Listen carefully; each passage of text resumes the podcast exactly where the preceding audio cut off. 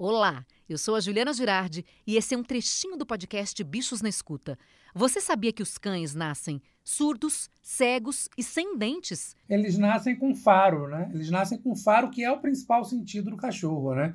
O faro é como se fosse a visão do cachorro, né? Então, é o principal sentido. A natureza perfeita já faz o cachorro com o seu principal sentido de nascença. Né? Falando aqui do, do olfato, né?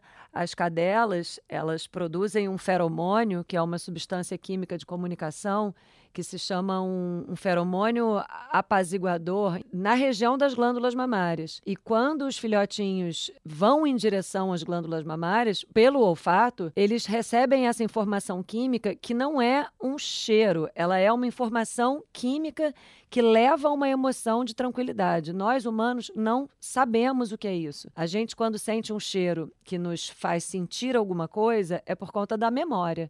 O feromônio é uma substância química que liga direto a, a, a, essa papilazinha que fica aqui no céu da boca, que recebe esse, esse odor, ao sistema límbico, que é a parte do cérebro das emoções. Não passa pela memória. Eles se sentem mais calmos. E aí, quando o filhotinho nasce, essa história de que ele nasce cego e, e surdo, né?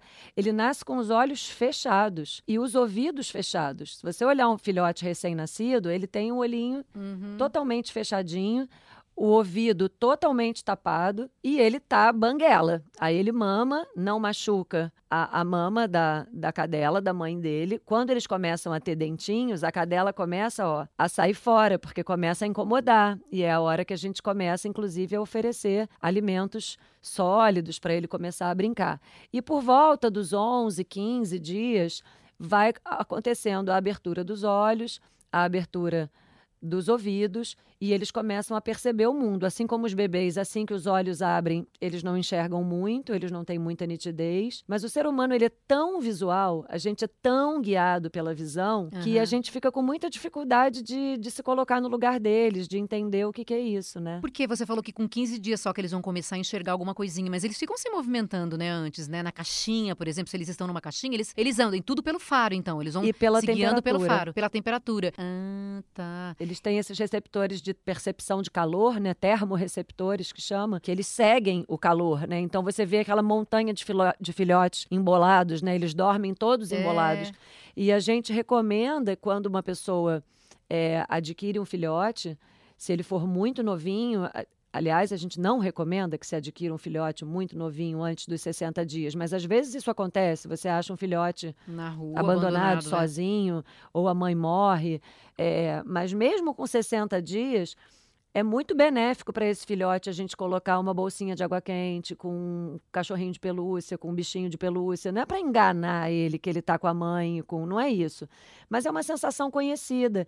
E existe a possibilidade de usar feromônio sintético também. Existem cópias desses feromônios que a gente pode usar e que trazem uma sensação de segurança, de, de, de tranquilidade para esses filhotinhos. E o dentinho, que horas que começa a aparecer? Pois é, eles começam a, a, a aparecer ali por volta também dos, dos 20. Aí depende muito de raça para raça, né? As raças pequenas, elas são mais atrasadinhas inclusive na troca de dentes também. Eles começam com aqueles microdentinhos que são super afiados e, e machucam, né? Fura, né? Fura, fura tudo. E depois eles trocam por volta dos quatro meses, eles começam a ter uma substituição dos dentes pelos dentes mais brancos, mais bonitos, com a ponta arredondada. E, e vai, vai melhorando o contato né, com a nossa pele desses dentinhos. Esse quadro do Você Sabia faz parte do episódio sobre músicas e bem-estar de animais. A veterinária e musicoterapeuta Patrícia Mendonça e o adestrador Bruno Leite trouxeram várias curiosidades. Ouça o episódio completo.